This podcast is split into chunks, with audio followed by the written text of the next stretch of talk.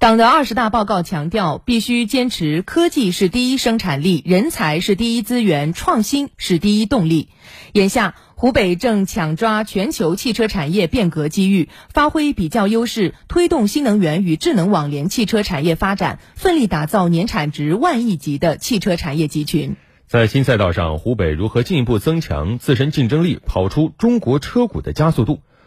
焦点时刻特别策划。学习贯彻党的二十大精神系列微访谈，今天播出第一篇：中国车股如何抢占智能网联新赛道？记者王玉专访了武汉理工大学汽车工程学院教授、博士生导师朱大虎。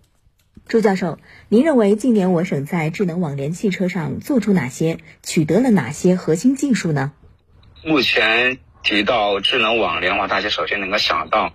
我们武汉其实是有一个国家智能网联测试示范区，这个也都是国家级的一个示范区。嗯，呃，全国也就只有大几所啊，不是很多。从整个产业布局这一块来说啊，这个应该是一个相对来说比较大的一个成绩。另外，智能网联这一块，目前就我们所了解到的，整个湖北甚至我们整个武汉这一块产业的一些布局，相对来说比较清晰了。比如说以武汉经开区为首的中国的一些。车股为首的一些整车厂的崛起啊，包括新能源，包括自动驾驶。当然还有一块就是我们以武汉光谷啊，就是我们那个高新区这一块啊，围绕着一些配套的一些产业的崛起，其实也算是一个比较亮眼的一些品牌吧，或者是一个亮眼的一个名片。两者结合起来以后，对于推动整个武汉的智能网联，或者是整个湖北的一个智能网联。啊，相对来说会比较耀眼啊。网上提到一个说法叫“双子星座”，整个产业布局从新能源到智能驾驶这一块，这个效果啊，慢慢的就凸显出来了。另外呢，从整车到一些智能网联的一些核心关键技术这块，都有企业去做啊，而且也有一些相应的一些核心的技技术，比如说经开区的智能网联的一些汽车，当然它不仅仅是现在是用于一些啊乘用，它可能还是用于一些那个无人的一些物流啊，或者是百度啊这种。另外的话，围绕着智能网联这一块的核心关键技术的话，特别是以光谷那一块的一些企业啊，相对来说比较聚焦一些。还有一些电池的一些生产装备企业，比如说华工科技啊，或者是金策电子啊，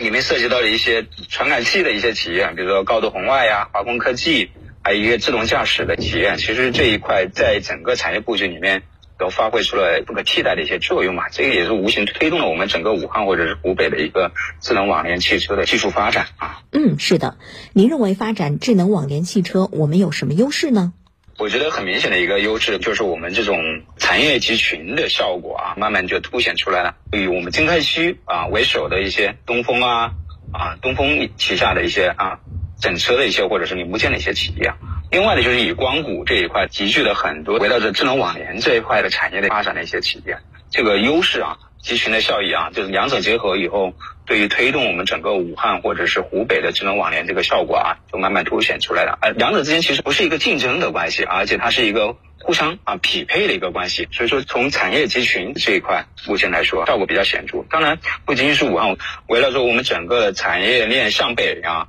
延伸到襄阳啊、十堰呐。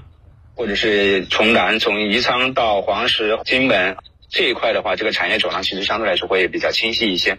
每个产业走廊上面配套的一些对应的一些产业的一些发展啊、布局啊，其实从省政府的角度来说，应该是非常清晰的。另外的话，就是我们区域的一些资源的优势啊，包括我们科教啊，包括汽车制造过程中的一些钢铁的需求，或者网络、五 G 通讯的一些需求，汽车零部件这块其实是我们很大的一个资源优势。襄阳呀。啊，宜昌啊，十堰呐，啊，往下的还包括一些黄山。嗯嗯嗯，在竞逐智能网联汽车产业风口下，我们有什么样的战略雄心呢？从中国车股到世界车股，这是一个很好的一个战略的雄心啊！我们要朝着这个方向做得更好。上海有特斯拉，深圳有比亚迪，武汉这边包括以东风为首的，主要还都是以。转型升级啊，向新能源、智能网联这方面去靠。其实这个里面有有几条路要走。第一个就是如果将我们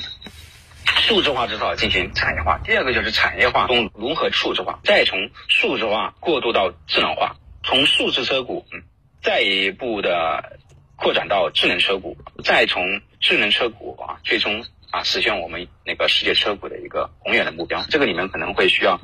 技术的不断的更新迭代啊，一代一代的那个汽车人去努力的去朝这个方向做得更好。